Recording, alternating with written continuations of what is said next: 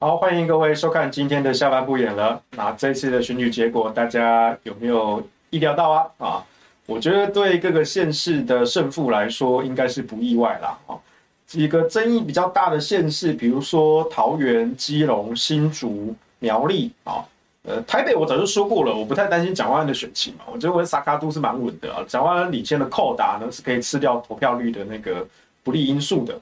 而且这一次呢，台北市的投票率其实相当的高，因为陈时中的熟悉度实在太高了，好，所以我早就不担心蒋万安的选情了。那选前我比较担心的是比较呈现焦灼的桃园跟基隆啊，因为那个领先的幅度是比较小的啊，尤其是基隆。桃园当时呃选前有几家民调，有些做出来大概在五趴，有些大概五到十趴之内，但是。我们当时预期选情很冷，投票率低的情况下，对民进党是有利的，所以我们很担心说会不会微幅这个差距被投票率的因素、蓝绿选民动能不一样给吃掉啊！所以我们那时候非常担心桃园跟基隆会不会诶阴沟里翻船啊！那再来就是新竹跟苗栗，新竹在选前那时候我说，那时候在历史课的直播吧，那时候我说呃。民进党跟民众党其实两边都有在估票啊，那个不是民调，那个是用呃地方的一些估票系统去算，大概可以开出多少票。呃，我们当时得到的结果是，民进党跟民众党双方各自认为自己会赢，可是呢，差距可能在千票的等级啊，因为在最后的几周，民进党是大幅的召唤绿营基本盘归队。在台北发生这样的情况，在新竹也发生这样的情况，所以我们那时候有点担心。不过呢，新竹最后还是开出蛮漂亮的，就是高虹安，呃，拿到了反绿阵营的选票。那林根仁呢，就是呃乖乖的被弃保了。哦，林根仁一点都不重要嘛。哦，那时候帮柯建铭打工，对不对？当民进党的棋子，当时是许修睿议长直接看不下去，跑去叫林根仁助手。那后来，许修仁议长跟余邦彦副议长也上了直播节目，在讲，在还原那个经过，就是说之前林根仁的团队做了一连串的错误决策啊，非常的失望。那新竹市民要做出一个啊聪明的选择、明智的选择啊，议长讲的已经很明白了啊。议长当然他没有直接说，请大家支持高虹安。那副议长是直接豁出去了，他直接带里长到。高虹安的场子，好，所以副副议长是直接豁出去了。那议长讲的比较保留，但是意思也很清楚啦。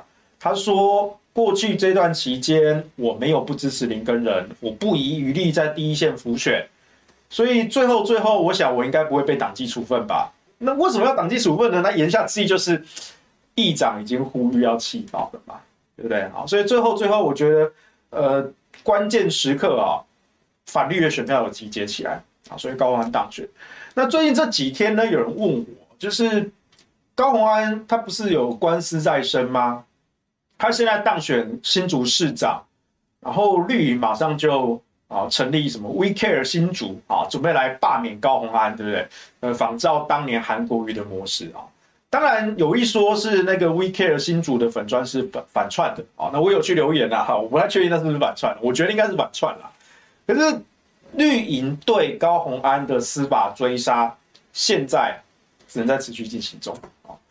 但我是认为那个事情不太会真的出问题的原因是，办公室助理费这件事情啊，绿营指控高虹安的是诈领，诈领助理费，是诈领公堂啊，这是贪污啊。问题在于这一条，你不要看绿营直接扭曲逻辑啊。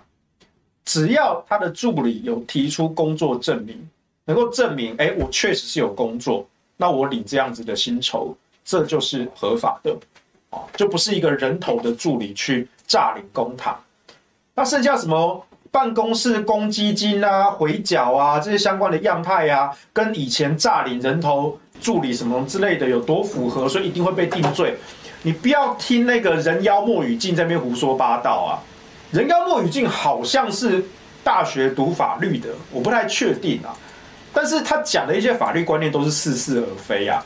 还这边带风向说，哎呀，过去啊，哪个立委、哪个议员啊，也是有这样子用人头助理诈领公帑啊。啊，其中这个检察官跟法官判定的一个很重要的样态就是回缴啊。如果说你没有回缴，可能还没事哦。这回缴这个一定一定有罪。听你你把不啦，重点在于有没有工作证明。它其实是一个逻辑。如果你有工作证明，你证明不是人头助理诈领公帑，那刑法这一部分就不会有问题。那后面你说什么办公室公积金，我回缴，我可能非出自我劳工的积极主动意愿，这有没有问题？或许有一点，但顶多是劳基法的程度，顶多是劳基法，那跟刑法是一点关系都没有的，所以跟贪污治罪条例是没有关系的啊，所以不要。被绿营的逻辑带走了。绿营逻辑就是他先贴你，你就是贪污，你就是诈领，你就是人头，然后后面才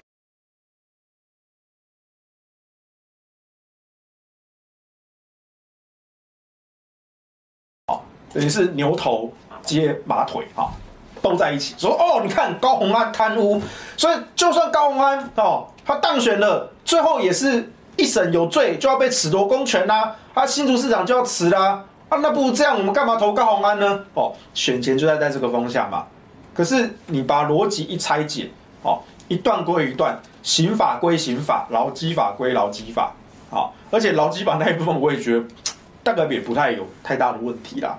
啊，那刑法更不用讲啊！你只要拿出工作证明，那个就不是人头助理诈领公帑啊，贪污罪是无罪的啊，是没有没有之间没有贪污罪的成立啊。你的构成要件要多读一读啊！哈，据说读法律的人妖莫与镜啊，这边乱带方向啊。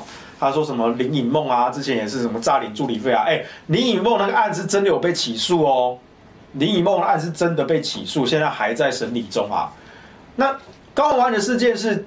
北检那边哦，而，呃，主检那边列的是什么？他治案，应该是北检啊，因为立法院管辖应该是台北。北检是列他治案呢，他治案是什么？他治案指的是，要么是犯罪人身份不明确，要么是犯罪事实不明确。啊，那如果其中一个，那就是列他治案啊，就继续收集证据的说法啊。那这个案子呢？犯嫌疑人、犯罪嫌疑人高虹安，哦，至少很明确了，而且又是立法委员，所以他的住址、户籍一定都查得到，所以说毋庸置疑。如果在嫌疑人特定的情况下还列他之案，就代表说你们提交的证据不足以定罪嘛？犯罪犯罪事实不明确，这应该是法律 A B C 嘛？你有读过法律的，或者你对刑法有一点基础常识概念的，你不应该犯这个错误啊！闹得满城风雨哦，全国轰动哦，感觉好像高虹安就是贪污哦，好像马上就要被抓去关一样。柯建铭还在那边说：“我劝你高虹安赶快认罪哦。”结果嘞，闹得全国轰动，结果列他治案，真好笑，这超级好笑的哦。所以那时候在选前呢，我就觉得说，司法这件事情只是民进党在放烟雾弹、混淆视听啦。真正懂法律的人哦，出来讲个话，就知道说这个事情是怎么样子啊。不过我比较欣慰哦，就是我记得在选前，还是有一位前法官有出来讲话，有前法官出来讲话，然后他就说，其实根据贪污之类，他其实说法就跟我刚刚讲差差不多的。哦，那所以我就说，对啊，所以高虹安这件事情就只是民进党要操作带风向，然后扣黑帽子这样而已啊。所以新竹最后，我觉得反绿的势力在最后的关键有集结起来，哈，让高虹安当选。好，那接下来选后，新竹变成呃民众党的一个很重要的一个根据地。那柯文哲呢，台北市长卸任之后呢，据说他要回台大医院了，哦，这今天新闻传出来，啊，好像不会兼行政职啊，柯文哲就是他回台大医院会怎么样，其实我也不太晓得，哦，但是他应该还是会以政治为重啦，因为他已经说要选二零二四的总统了嘛，好。所以重点在于说，高虹安打下了新竹市啊，作为民众党的根据地啊。那民众党这些人才，还有北市府的这些幕僚，能不能放到新竹去？还要放多少？高虹安他毕竟不是蔡壁如，他不是柯文哲的人，所以他不会像蔡壁如这样完全的听从柯文哲的命令。那他会听多少？他会做多少？啊，这会影响到柯文哲选二零二四。OK，好，那这部分我们之后可以。另外开一集讲了哈，就关于民众党的前途啊，跟柯文哲的总统之路，这未来可以开一集讲。今天我要讲什么？今天我想要讲的是十八岁公民权修宪这件事情。诶、这件事情是我最感慨的哈。来，大家来回想一下哈，十一月二十六日星期六开票，修宪复决没有过，到今天星期二哦，整整三天的时间啊，星期日、星期一、星期二，整整三天的时间。我请问各位，你们有看过任何一个政治人物、任何一个倡议十八岁公民权的团体、个人，有在选后修宪失败后继续讲十八岁公民权吗？来问你嘛，谁？全国在修宪失败这三天之内，有谁还在讲十八岁公民权？我告诉你，全国就只有我一个黄世修啦。什么台湾青年民主协会小屁孩，就是小政客嘛。你们这三天在干什么？你们这三天在哪里？在卸票啊？卸什么票啊？你们今天是要出来选是不是？人家议员当选，人家县市长当选，那个卸票理所当然啦，因为他是支持你个人啊，让你个人当选县市长或者是议员啊，又或者说落选人哦，他可能还是拿到很多的票，那些也是对支持者一个交代啊。所以县市长跟议员的当选人、落选人，当然是应该谢票的，按。你们倡议十八岁公民权，你们在谢票谢什么？你们是自己要出来选吗？我们以和养绿公投，二零一八年全国公投通过，我不是感谢大家，我非常感谢大家，但是我没有必要到北中南各个县市哦，到时候啊感谢支持啊，感谢感谢感谢啊啊，我是领衔人黄世修啊，感谢啊感谢感谢啊，继续继续，干嘛？我又不出来选。我当然发了公告，感谢所有的志工、所有的支持者以及全国的民众，我们做出一个正确的选择，我们为时代留下一个记录，我非常感谢。然后呢，然后然后我们就就回归日常生活啦，工作的工作，对不对？生活的生活，我我我干嘛去卸票，对不对？再来，二零二一年核四公投？啊，没有过。啊，因为被拖过大选。明明支持率都是过半的。啊，核四至少在五成五到六成啊，啊反来说在六成五以上啊，但是拖过大选，对不起啊，正反方票数都不够啊，就没有通过啊，没有通过怎么办？我们就发一个声明啊，我们很痛心啊，但我们努力过啊，那我还是非常感谢那些有出来投票的朋友，感谢这些支持者，感谢我们的志工，我们打过轰轰烈烈一仗，非常感谢大家。啊，你有看到我？跑到各个县市去哦，对那些出来投同意票的哦，感谢支持哦，我是黄世修啦，感谢各位，感谢各位啊，干嘛？我又不出来选，我们做公共倡议的，我们又不是求一个官位，我们又不贪图名利，我干嘛出来去卸票啊？我又不是候选人，那你们这些小政客，好的不学，坏的学得特别快，你们到底在谢票谢什么？你们到底在谢票谢什么？我想，我我想问你啊，青民协理事长张玉谋，二十五岁的张玉谋同学，你谢什么票啊？失败就失败啊！你们失败不检讨一下你们失败的原因吗？作为一个真的要倡议十八岁公民权的团体，代表性的团体，你们不检讨一下过去这段期间你们多失败吗？哎，我必须说，连前几年。反核的绿色公民行动联盟可能都还比你们有骨气啊！我记得很清楚哈，二零一八年十一月二十四日公投通过，对不对？在二零一八年十二月的时候，绿色公民行动联盟办了一个座谈会，叫取暖座谈会啊！哎，他们真的自己叫取暖，这不是我讽刺他们，他们自己就是取暖，所谓的疗伤啦啊，要疗伤。他们就办在他们台北的办公室，我那时候觉得蛮有趣的啊，我就也报名参加了。我不是要去踢馆，我是真的很认真的想要去听听看反对方你们在失败之后你们到底怎么想？我我我个人我个人当然是这个议题的正方倡议者，那我跟你们反方交手了这么多年，然后我们获得了胜利，可是。我作为一个公共倡议者，我还是要去听取反方的意见是什么？因为你们也是社会一份子啊，你们也是公民，不是吗？这不是才是公民行动吗？我真的不是去踢馆，所以我十二月的时候我就去参加绿盟的这个取暖座谈会。那这个座谈会上呢，他们就分组，分组讨论啊，在检讨说过去这段期间啊啊黄修这些人哦多可多可恶啊，他们有多少资源啊，多少能量啊啊做了什么事情，好可恶好可恶哦哈。对了，看起来好像还是在发泄啦，一样是吴三小录用啦。可是他们至少就想说，好，那接下来永和帮可恶的永和帮一定会起同起合四哦，在二零一九年的时候。那他们要怎么应对？好，他们就开始讲说，我们要唤起民众对福岛核灾的恐惧。我觉得过去二零一八年一整年，好像大家已经忘记了这个核灾啊、核废料啦、哦这些核电厂会爆炸这些事情啦。好，那当然这些都是谣言嘛，已经被我们打脸打到烂掉了。哈，核电厂是不会爆炸的，福岛核灾也没有任何一个人死于辐射，也没有人罹癌。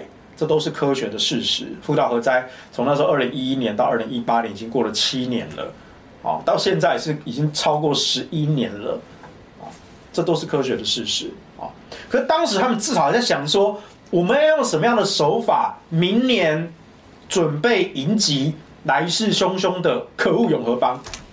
他们在想下一步，哎，他们在想下一步。那我当然在旁边听，我就觉得就就就很微妙，很有趣啊。我再强调一次，我不是去踢馆，我真的很认真想要去听他们讲什么，他们怎么想，以及他们怎么做。那你说这叫刺探敌情吗？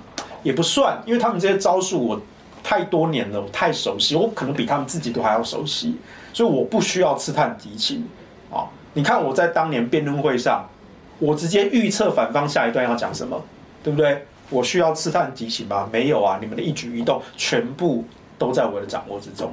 你们的想法、你们的行动，全部都在我的算计之中。我需要刺探提醒吧？啊！但是我当然看那个，但是觉得有点感慨啊。就是台上的那些，其实呃有年轻的，有老的啊。那他们有一些蛮年轻的，也大概二十几岁的，可能是大学生或研究生。他们在讲说，他们在画一个海报啊，就是每组后来最后上台发表啊，啊就画那个 POP 海报什么的，就说啊，我们接下来要。哦，要这个要对抗这些永和帮跟国民党啊什么什么之类的啊？为什么永和会成功呢？因为他们跟国民党啊结合啊，他们有国民党的庞大的资源呐。哦，我觉得好笑，我们那时候哪哪里拿的国民党的庞大的资源？国民党的基层民意代表确实是有声援我们，但因为那是全国全社会的一个趋势啊，对啊，然后。当时他说我们永和帮拿了很多资源，拿了国民党的资源。我说哪里？我在的那个小组就是蔡中岳的代讨论。我就跟蔡中岳说：“我说中岳啊，刚才崔树新在简报的时候，他讲说，哦，他你们今年反核这一边办了多少场的呃座谈会，办了多少场的放映会、音乐会。”然后做了几支影片，然后打几支广告，印了几万份文宣啊，哒哒哒哒哒，列列列起来。好，我说刚才崔树新讲的，如果每一个都换算成市价，你知道那个要多少吗？那个至少大概在两三千万左右。你可以说那是其他人赞助的，啊，不知道哪些有钱的。哎，好爸爸赞助的，我也不知道啊。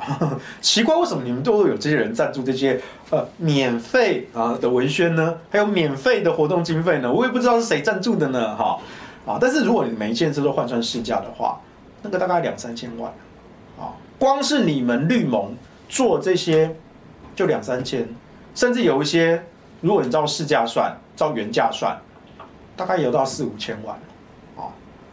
光是绿盟哦。我还不算民进党哦，我还不算政府各部会的行销预算哦，那是几亿几亿的砸哦。那我们当年以和养绿，我们永和方花多少？我爸班，我们募五百万，我们就花五百万，五百万，五百万打一个全国级的选举啊，打全国级的选举只花五百万，五百万在有些地方连选一个议员都不够啊。但是我们做到了。所以我那时候我就跟蔡中岳说：“中岳，刚才崔树新这样讲，代表你们永远不会成功。为什么？因为你们一直以为你们输在资源，错了。光是你们绿盟能够掌握的资源，就在我们核中的十倍左右。那如果把民进党也算进来，那大概在一百倍左右。反核方的资源是我们的一百倍，但为什么最后我们赢了？为什么？因为我把钱，我把资源花在刀口上，我花一分资源拿到一百分的战果，所以最后我赢了，我赢了这场战争。那蔡中威哑口无言啊，因为我就真的当场算给他看啊，我我们这一场公投，我们这边花五百万啊，他刚才崔树清简报那些项目，我随便加一加，我直接速算给蔡中岳看，加起来四五千万，他跑不掉啊，光是绿盟就四五千万哦。然后他们哭说，是因为永和方拿了国民党的庞大资源，啊，是因为反核方资源不够。我说中越啊，你们越觉得你们资源不够，你们越会输掉这场战争，你们永远不可能获胜的。因为我就是在于知道资源极其有限的情况下，我拿的每一分资源，我都要发挥十倍、一百倍以上的效果，我才有可能逆转胜啊。但你们，你们手握十倍、一百倍的资源。然后你们直接哭哦，我们没有资源哇！永和帮好可怕，永和帮都是国民党的哦。然后呢，loser，失败人找借口啊。但是撇开资源这个部分，确实整场取暖座谈会之中，他们确实很认真绞尽脑在思考，说明年度如何迎击永和帮的再度来犯。哦，当然我后来知道，他其实就是只是去贴民进党的大腿嘛。但至少当下他们那群人还是绞尽脑汁在想，虽然想出一些普龙宫的一些东西也没有什么帮助啦，因为他们其实还是回归到基本教义啊，就煽动核灾、地震、海啸、核废料，就这样子而已啊。那从二零一一年到二零一八年七年的时间，为什么大概约莫到二零一六，大概到五年左右的时间，其实全国永和的民意大概就。回复到将近一半了，就过半了。只是那个时候刚好政党轮替嘛。可是那时候，其实我们就有一些内参的民调，其实永和那个时候就过半了。二零一六年那个时候就过半了。那二零一七年八一五大停电是整个台面化，因为大停电之后啊，一般社会大众都只会吐槽反核的，就是用爱发电嘛。那二零一八年才有的公投嘛。那只是说潜在的民意显性化。最后，二零一八年有这样的一个成果，啊，可是他们反核方仍然活在自己的美梦中，那他们还是说，我就要提醒大家核灾、核废、地震、海啸的恐惧。哦，你们有没有想过，哈，二零一一年到二零一八年整整七年的时间，为什么你们会输得一塌涂地？你说过去这一年都没有去强调，都没有去唤醒社会大众这些恐惧吗？有，其实你们有，你们一直在讲。你们花了这么多的资源打广告、做文宣、买广告、做宣传，你们一直在讲，没有用，因为所有人都有眼睛，大家都看到了，日本都重启核电了，那一个吃过两颗原子弹，然后发生过福岛核灾的日本，他们重启核电了，那台湾在干什么？所以我就说啊，你们这个基本教义派的这些恐惧啊，已经边际效应降到零了，已经饱和了，你们没有新招。所以果不其然，你看二零一九、二零二零、二零二一，他们完全没有新招啊。所以所有的民调，不分蓝绿机构做的民调，合适的支持率都在五成五到六成多以上啊。尤其是年轻族群，压倒性的七成支持啊，以上哦，七八成支持啊。但最后是因为脱钩大选，所以流掉，那不代表被否定啊。民意都是支持合适的。可是你看十八岁公民权这件事情。太有趣，四大党都不反对，全票通过送出立法院的修宪复决案。我当时我就觉得说，那这个议题完了，啊，完了，啊，为什么？因为没有人反对，没有冲突。可是过去大家又不了解这个议题，你不要以为大家很了解十八岁公民权这个议题，我敢赌啦，到星期六投票日那一天。还是有非常多的人根本不知道那一天的修宪复决包括了十八岁的被选举权，被选举权，所有的政客、所有的正方代表都讲选举权，都不讲被选举权，包括台湾青年民主协会，全部都只讲十八岁要投票，怎么不说十八岁能够当候选人？哦，那个时候还有伙同一些事实查核机构啊。都说没有没有没有没有，就算修宪过了，这个我们的还有选罢法，选罢法还是维持二十三岁。我觉得奇怪了，如果修宪真的拿到九百六十五万票高票通过，把被选举权也特地同时下修成十八岁。我就问你，选罢法为什么不配合修正？选罢法为什么不配合修正？对不对？哦，你说我们修宪，把被选举权从二十三岁下降到十八岁，然后修宪真的通过喽，真的通过喽。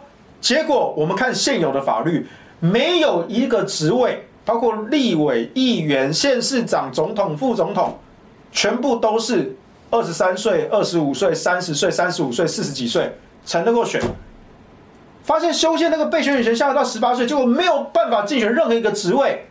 可是这是全国九百多万人都说我们被选举权都要下修到十八，这不是很矛盾吗？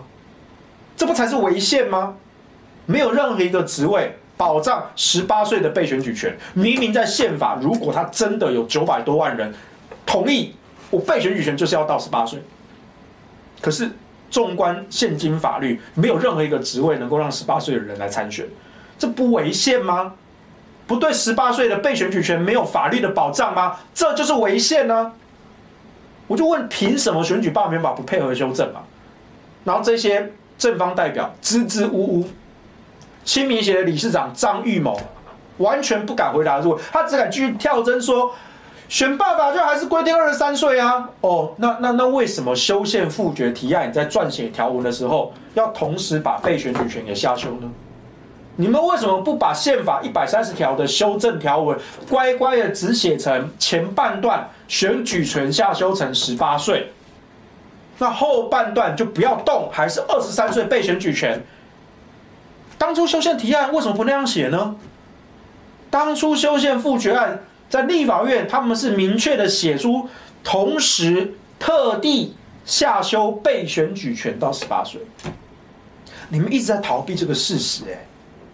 你们不敢面对修宪的倡议本身呢？然后你跟我说你倡议十八岁公民权好多年，听你在把布啊！你们什么时候倡议十八岁选举权？什么时候？我请问你什么时候？我说说贴文去打脸他。我说二零一八年八月，我跟张善政院长跟蔡玉林政委，我们联合召开记者会，呼吁。十八岁公民权从以核养绿公投开始实现，大家可以去找当时的新闻。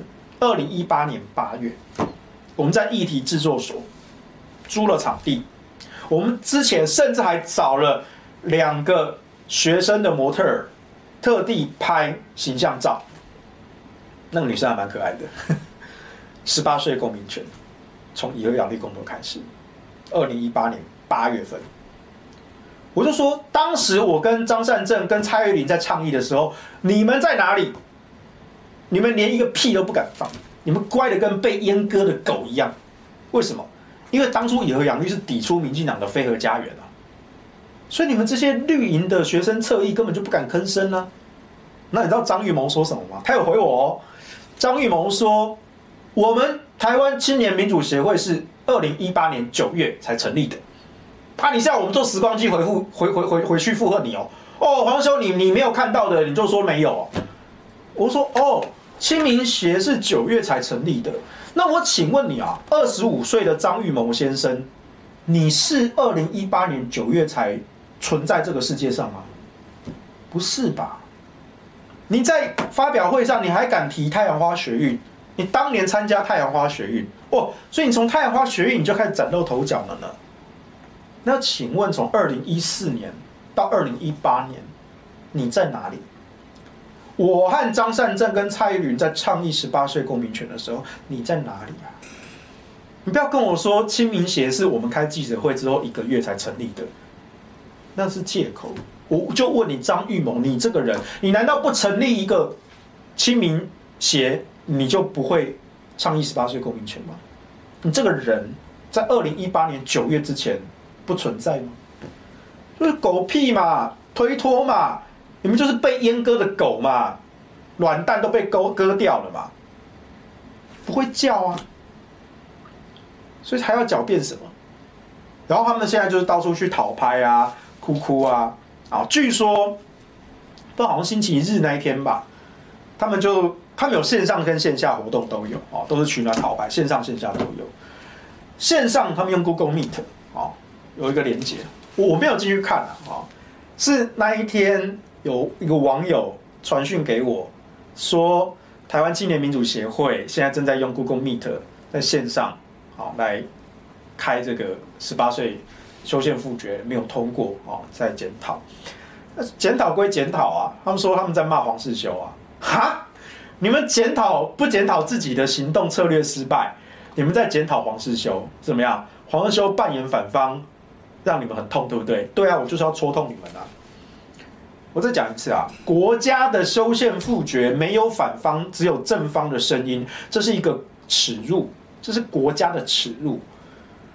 所以我自己借场地啊，我感谢五二新闻俱乐部的制作人跟小编这些同伴，感谢他们借我场地，借我设备，还要帮我剪辑精华版正反交错，真的啊，他们非常的给力啊，我这由衷的佩服他们，感谢他们。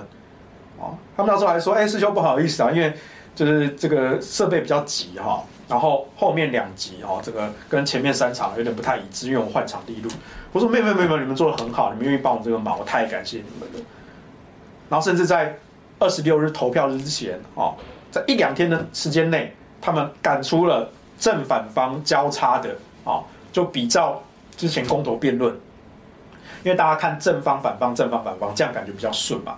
就感谢我们的小编，我们的剪辑师剪了一个精华版，啊，就把五场的都把它剪成正反正反正反正反，好，然后。留下一个历史记录，所以可以到我们五二新闻俱乐部的 YouTube 频道上看，我们有收录一个系列，哦，这五场正反方交叉的剪辑版，可以去看一看。不要因为说修宪复决没有过，然后就再也不提这个议题，这样是不好的，这样就不叫倡议了，这样就只是作秀，就是青民协这群小政客在作秀。所以我，我我我再回到这个修宪复决失败这件事情，我刚刚说了，四大党都不反对，不反对就是错误的开始，因为没有讨论，没有争辩，没有办法让人了解这个议题，没有让大家关注的动机，然后糊里糊涂的就要来投票，这个倡议怎么会是成功的呢？你们所谓的青年民主参与，难道是这样子吗？糊里糊涂的投票，只有条文没有理由，对不对？只有结果没有过程，然后要大家哦装作没没有事要啊，直接考虑盖下去，不跟僵尸一样吗？这个议题经过社会的讨论了吗？没有。有经过社会的了解吗？没有，都没有。哎，我们核能的这个议题，是吵了二三十年的时间呢。从一九八六年车诺比核灾，以及民进党创党，是写入民进党党纲内的，创党党纲内，连台独党纲都是后面才附加上去的。但是民进党创党时期就有反核党纲啊，然后三十年来的讨论，那最激烈就是在于二零一一年之后福岛核灾之后，社会掀起了反核的这个浪潮。那有非常激烈的交锋，但是在交锋的过程之中，有越来越多的民众知道这个议题，了解正反方的说法。姑且不论你支持或反对，至少你了解这个世界上台湾社会有正方有反方对于核能这个议题。这是一个走了三十年的公共倡议，三十年的恩怨情仇，然后我们走到今天，我们拿下六四开六成以上的支持率。翻转了整个社会反核的浪潮跟氛围，这是我们身为真正的公共倡议者做的事情啊，不是像你们这些亲民协的小政客，一步就想登天，那就算修宪失败了，还死皮赖脸的到处去那边谢票哈，拜托请托啊，感谢各位，你你到底在秀什么？你下次要出来选吗？还是要民进党帮你安插一个不分区？那你有战功吗？其，其实我真的觉得，如果你真的有心要从政，你你就踏踏实实来嘛。今年地方选举，很多新人出来挑战议员啊，蓝绿两党都有啊，也有无党籍的啊。无党籍当然没有资源是非常辛苦的，但但是你可以加入蓝绿两大党啊，出来选选看议员啊。你如果你想从政，你就是从基层做起嘛。你为什么一步登天呢？我自以为拉到了很多大咖的支持，对不对？好，呃，赖副总统啊，哦，有拍片支持。啊，一下子说哇，你看连韩国瑜都拍片了，对不对？哦，赶快，你明明不是很看不起韩国瑜吗？可韩国瑜都拍片帮你们说，哎，我们支持老师的公民权，然后你还没揶揄嘲讽，你们这种心态本身就失去了做人的道理嘛。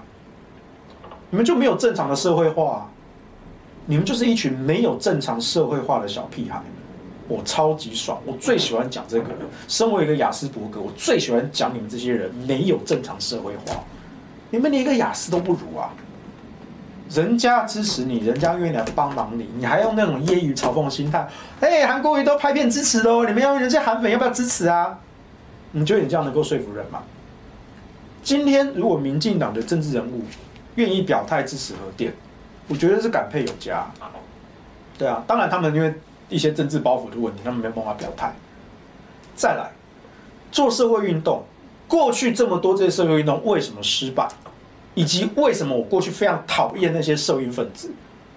当然后来我自己成为这些公共倡议者，我现在对社会运动还是有点疙瘩，因为我真的不喜欢这四个字。但是反过来想，其实我在做的可能才是真正的社会运动，而过去那些社运都是假货。那为什么当年讨厌他们呢？因为当年这些社运团体、这些社运分子最喜欢用的一招叫做。道德绑架、情绪勒索。什么叫道德绑架、情绪勒索？我在读大学的时候，读清大，大家知道我们清大出了一个陈伟霆啊，就是那个性骚扰哈抓奶奶昔大哥啊，陈伟霆。陈伟霆当时就在我们清大校园搞什么叫激进笔记啊？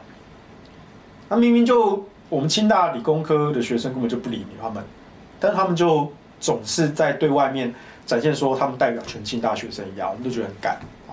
我们其实根本不关心他们那个议题啊，也没有反对，我们就是完全不关心。但他们讲一副好像我们清大学生都支持，就觉得很干啊。那后来太阳花学运陈为挺出名了，那我就觉得这些人就是很很道德绑架。你甚至只要不跟他们站在一起，不去站在他们那个大旗之下，那你就是。体制的共犯，你就是党国的威权，你就是党国的打手，我就是干嘛呢？我们理工学院的学生根本就不 care 什么艾克法服贸什么的，你不要讲的好像我们其实也没有反对你，但是我们也没有赞成你，我们就单纯不 care 这个议题，但是不 care 就不 care 啊，不 care 都还要被你讲成说我只要没有跟你站在同一边，我就变成共犯了。哈，我就要被你批斗。哈。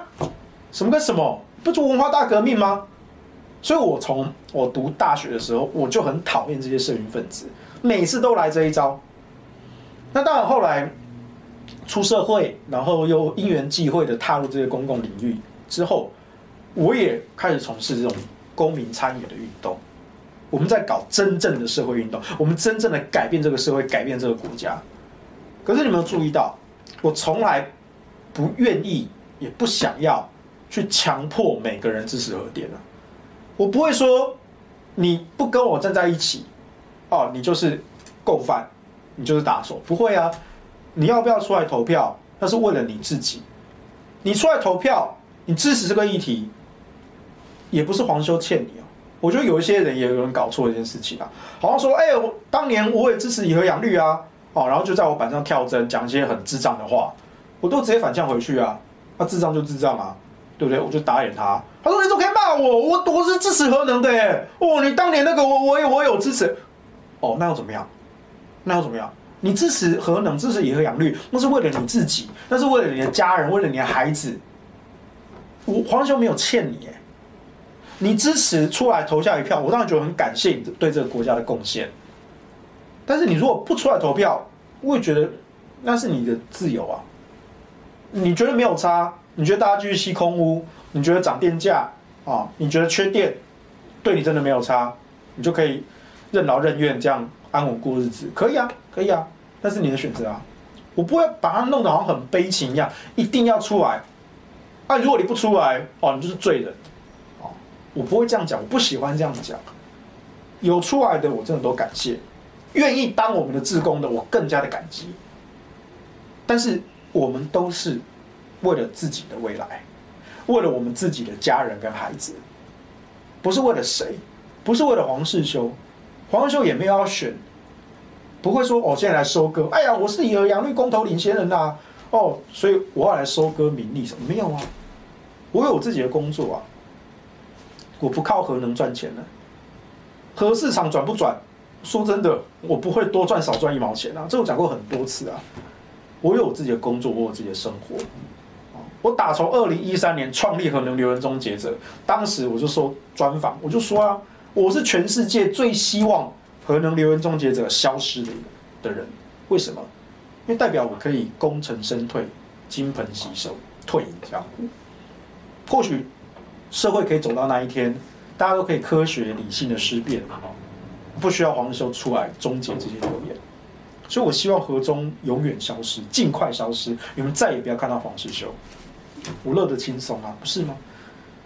这才是一个公共倡议者，你身为一个体制外的运动者，不是像你们亲民协这些小政客，哎，抱着民进党大腿，然后想要一步登天。然后修宪失败的这边哭哭说啊，都是这些保守的大人啊，都不给我们权利啊。讲到权利这件事情，来，我问各位，你觉得十八岁公民权啊，有两种可能？第一种可能是十八岁的人本来就应该有公民权，是你们这些大人欠我的，所以修宪复权没有过，都是你们这些大人的错。你为什么要出来投反对？为什么不出来投支持？为什么不投票？还不止投反对哦，是连不投票的都有罪哦。你为什么不给我们年轻人投票权？对不对？这是我们应得的，欠我的，你为什么不给我？非常非常愤世嫉俗，这是第一种可能。第二种可能是现况二十岁以上才有公民权，十八岁没有，所以我要争取额外的权利。我希望争取额外的权利，帮十八岁跟十九岁的人也享有这样子的权利，这是额外的。听懂差别吗？第一种是我应该要有，是你们都欠我；一种是我现在没有，我要来争取额外的权利，请大家给我帮帮忙。你觉得哪一种嘴脸比较讨人喜欢？比较容易获得大家的支持跟好感。我问你，我问你，我们拿核能当例子，核能在台湾，对，它是既有的三座核电厂跟一座被封存的核四厂。我们从二零一四年核四封存开始，然后我们那时候展开了这样的倡议。我们当时讲的是，我们要去争取额外的权利，额外的。因为我们知道现况是三座核电厂我们不延役，核四也被封存，我们要改变一个现况。改变这个现况有些理由，有些动机，我会告诉你，都是为我们自己。缺电、涨价、空屋，我们要解决这三个问题。为了解决这三个问题，请大家帮帮忙，站出来支持这个议题。这是一个额外的。那说如果没有过，假设二零一八年我们以核养绿没有过。大家记不记得当时要被中选会黑箱搞掉嘛？内定的九千四百九十二张没有姓名的联署书，到现在都拿不出来。那个就是府院内定的啊，十一趴的不合格率啊。我们是猜你要被黑箱做掉的哦。如果那个时候没有黄世修站出来绝食，跟整个国家机器做抗争，以核养绿公投根本就没有办法在二零一八年公投。一个人就直接没有过，就直接死了，死了就死了，那那怎么办呢？黄修高照样过自己的生活啊，也没有发生什么绝食事件嘛，对不对？联署不过就不过啊，啊没办法公投没办法公投啊，啊废核就废核啊，对啊，对我的生活对我的工作来说没有影响啊，大家一起沉沦吧，但是就就就就日子照过啊，因为没有改变。但如果公投案过了，是不是我们有一个额外的、额外的改变的机会？额外的，我要强调是额外的。我不是说都是你们欠我啊，我就是要核电厂转啊，都你们欠我哎、你们怎么不出来帮忙？我什么时候讲过这种话？我从来不讲这种话。你有没有注意到？出来帮忙的，我都是再三的感激，真的。我从来不会说，为什么不出来帮忙？哦，你有罪哦，那不够意思哎哎，明明这个就是应该要开啊，啊应该要过啊，这是我们应该要有啊，你不出来，你就是罪人，你就是共犯。我们这样讲过，我没有这样讲过啊，从来没有这样讲过。为什么？因为我过去就最讨厌这种社会分子的嘴脸啊，好像不跟你站一起，我就变成共犯一样，真的。我甚至还跟一些志工强调说，大家各自有各自的生活跟工作，请你们先把自己的生活跟工作顾好，行有余力，再站出来参与这场运动。我我们是一个非常另类的公民运动，哎，我们甚至会劝退想要参加的人。你说我们缺人手吗？我们很缺，我们非常缺，但是我们中心理念就是。先顾好自己的生活跟工作，你行有余力，你再出来站街头，或去拉票，或者捐一点小额募款，不要勉强自己，千万不要勉强自己，因为我们都知道自己的生活才是最重要的。你连自己都顾不好，你怎么去顾他人呢？你都不爱自己，你怎么去爱别人呢？同样的道理。可是你看，十八岁公民权的这些青年小政客。他们讲的一副就是你们这些大人都欠我，对不对？你你回去翻他们的脸书、他们的演讲，你去翻，都是这些老人思想保守、垄断权利。我们本来就应该有投票权。你看哪个国家、哪个国家、哪个国家，他们的十八岁都有投票权，所以我也要有投票权。啊，你怎么不去当别人家的小孩？妈妈，你看人家都可以打电动啊，人家都可以吃零食啊，人家都可以熬夜，人家都可以不用写作业啊，为什么我要做？你去当别家的孩子啊，这不就小屁孩吗？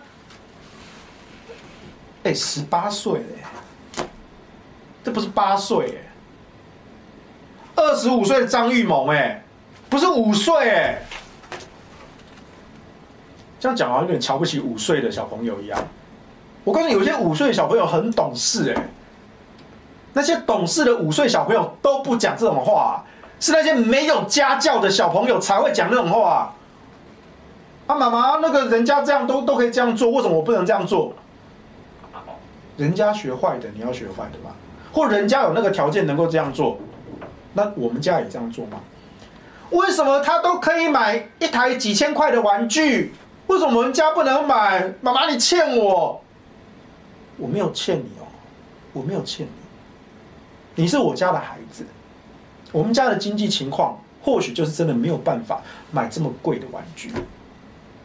你要这边哭，这边闹，在那边无理取闹，在地上打滚，尽管，请便，是我没教好你，我觉得羞愧，但是我不会今天跟你妥协，买不起就是买不起，他们家是他们家，那个玩具好不好？好。妈妈想不想买？想买。妈妈有没有办法买？没有办法，因为那不是你应得的，那是额外的。如果今天爸爸妈妈赚了钱，哎，觉得你最近表现很好，不管是生活，哎，在家里面很有礼貌，帮忙做家事，或者在学校有好的表现，或者就说你生日，我觉得应该奖赏你一下。哎，你不是很想要那个很贵的那个模型吗？哎，就买来当礼物送给你，这是额外的，这不是你应得的，这是你额外的。而我希望你收到这个礼物，你要心存感谢之意，感谢爸爸妈妈的辛苦，因为自己的表现优秀，爸爸妈妈奖励我，那我接下来我要表现得更好。也让爸爸妈妈高兴，这才是互相啊，这才是一个有教养的孩子应该有的想法，不是吗？我先说我没有孩子哦，但是因为我当过老师，然后我也照顾过堂弟从小拉拔大，我有照顾小朋友的经验，我还蛮喜欢教小孩的。但是我我很难想象，就是一个二十五岁的张玉谋，台湾青年民主协会理事长，二十五岁，讲个五岁屁孩的这种蠢话，在边闹，在边哭。你二十五岁，你不是五岁，你不是上幼稚园的，你大学都毕业了，你不是研究所都毕业了，我觉得很丢脸啊！只在那边哭着炒糖吃。好像所有大人都欠你，所有大人都欠你，哎，讲了一副你好像你不是大人嘞，你也二十五岁了哎，二十五岁难道不能够叫大人吗？一般正常来说，二十二岁大学毕业，硕士读两年，二十四岁，当兵再当一年，二十五岁。一个正常男生来说，二十五岁是你读完硕士、服完兵役出来出社会。你这样还不不叫大人哦？然后你们在哭说，十八岁的年轻人就有完全的行为能力。现在的刑法跟民法已经修成一致了，就是十八岁的年轻人有完全行为能力。哎，这确实，哦，民法过去是二十岁，那之前三读修正，从二零二三年一月一日起，民法的完全行为能力人下降为十八岁，跟刑法是一致的。可是就算是。旧的民法二十岁，哎，你张玉谋你也二十五岁嘞，二十五岁嘞，你是一个完全行为能力人的，你怎么还是一副没有出社会、没有任何教养的，说所有大人都欠我？你把你自己跟大人切开来，所有大人都欠我，哦，好像讲的自己不是大人，这幼稚，这就是幼稚，这是你自己选择的幼稚。而且一点教养都没有，就只会哭着炒糖吃。人家有，为什么我没有？人家是人家，你去当别人家的孩子啊，对不对？所以我就觉得很好笑。他们这种嘴脸，注定得不到更多人的支持。他们也没有意思去沟通，他们永远都只在同温层内，然后去说：“哦，对，十八岁好棒，十八岁好优秀，十八岁就是要有公民权。”然后呢？你跨出去了吗？你说服任何一个，哪怕任何一个原本不支持、不同意的，变成支持了吗？看看我们，我们过去七年来，从二零一一到二零一八七年的时间，我们做了多少工作？我们说服了多少从反核变成永核的群众？我告诉你，包括我自己在内，我自己在内，我就是从反核变成永核的例子啊！为什么我们这样做？为什么我们做得到？为什么我愿意花那么多的时间、那么多的心力去沟通、去说服，而你们做不到？你们就只是一群小政客，你们甚至不配称为公民运动，不配称为社会运动，丢全国年轻人的脸。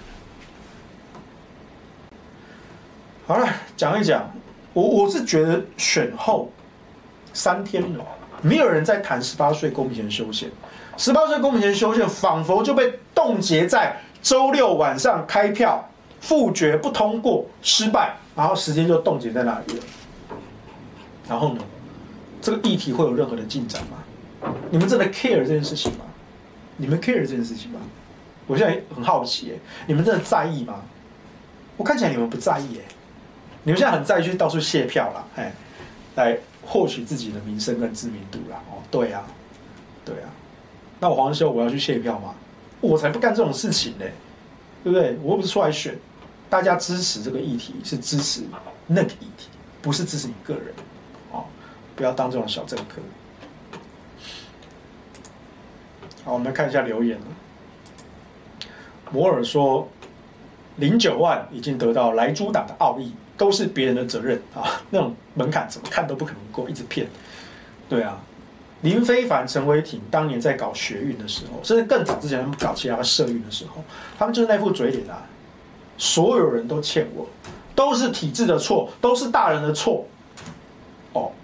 是啦，这个年轻时候啊，血气方刚啊，我们都觉得这个世界就是善恶二分法啊，啊，通通都是这些邪恶的势力。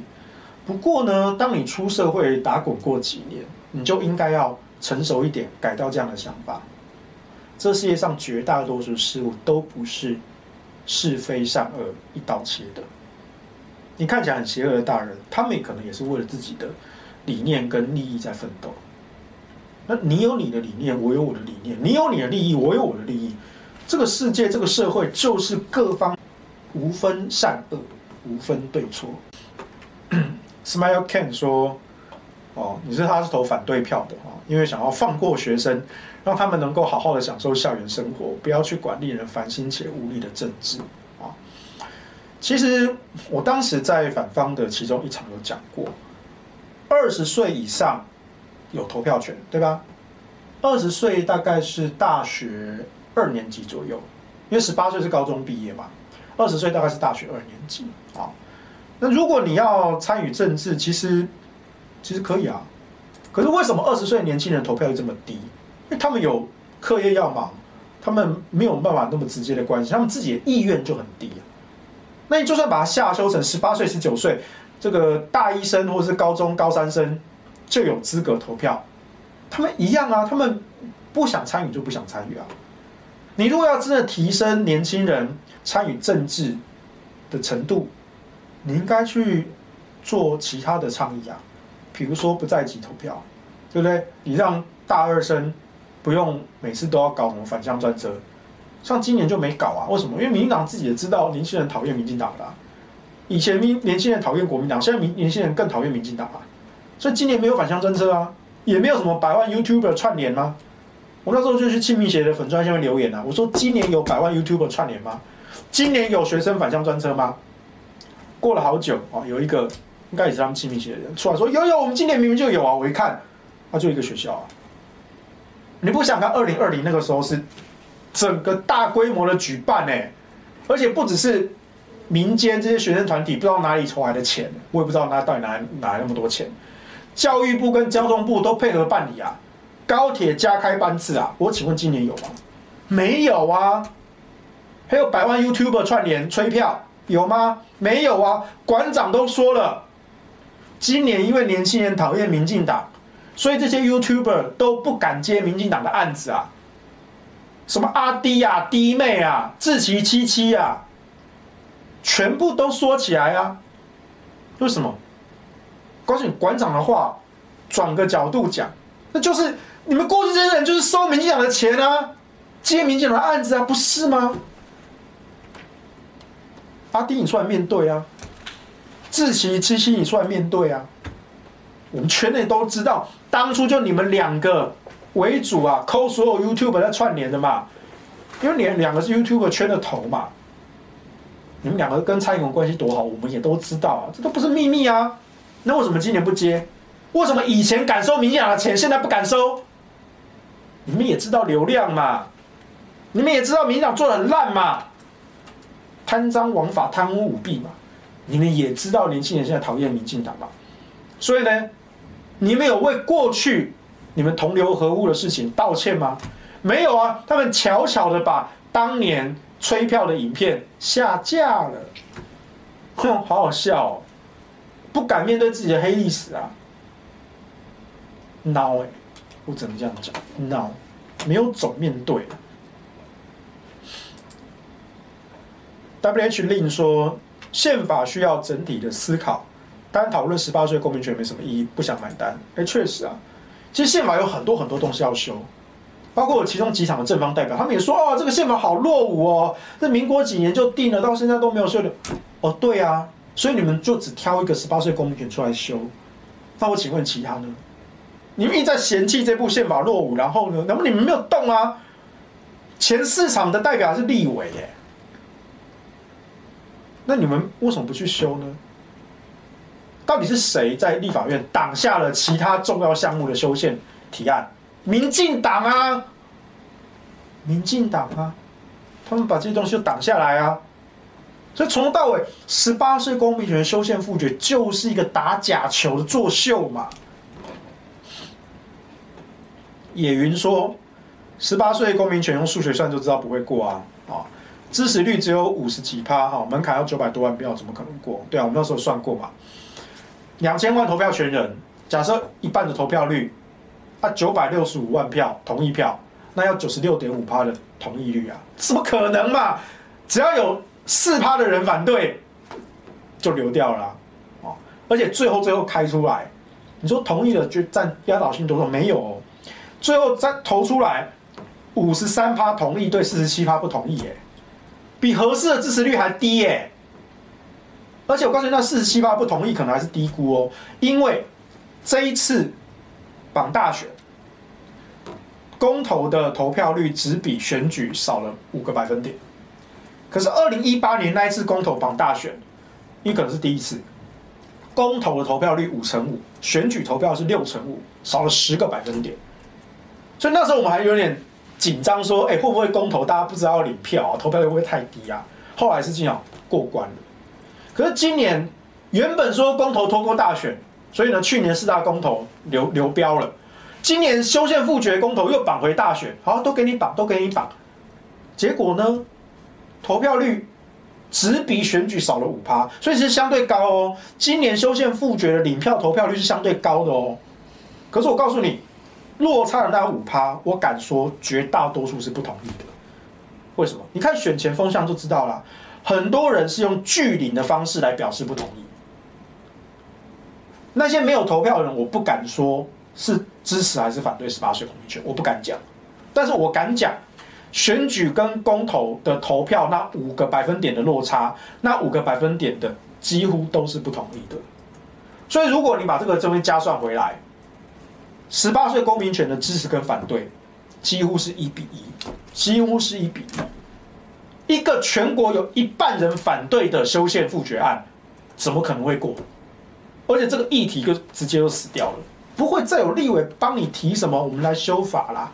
不还要什么视线呢？什么台少盟那边打假球，选后修宪失败才说，那我们来要考虑要提视线，提视线早就可以提了啊！打什么假球呢？劳师动众，搞得全国人陪你一起浪费资源，那这些政客就打假球，对啊，只有黄世修甘冒政治不正确的风险出来扮演反方，然后戳爆这些逻辑给大家看，我就是专门扮黑脸嘛，对不对？我就专门在干这种事情的。红麒麟说很吊诡啊，民进党要通过超高标准的十八岁公民权修宪，又希望投票率低，所以民进党一开始就不希望年轻人出来投票嘛，今年都没有那个催票啊，对不对？Smile Can 哦，选前就知道民党应该没证据对高虹安的案子，不过以他们控制检察官的能力，一定在选前起诉，没起诉只是让侧翼在骂就知道没料了，对，我发现这就是关键。北检其实很绿耶，绿到出汁耶。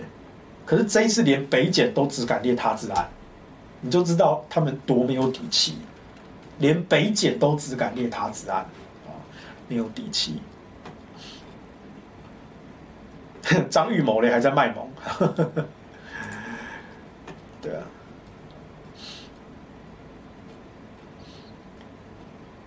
好了，今天差不多。今天留言很踊跃，不过后面。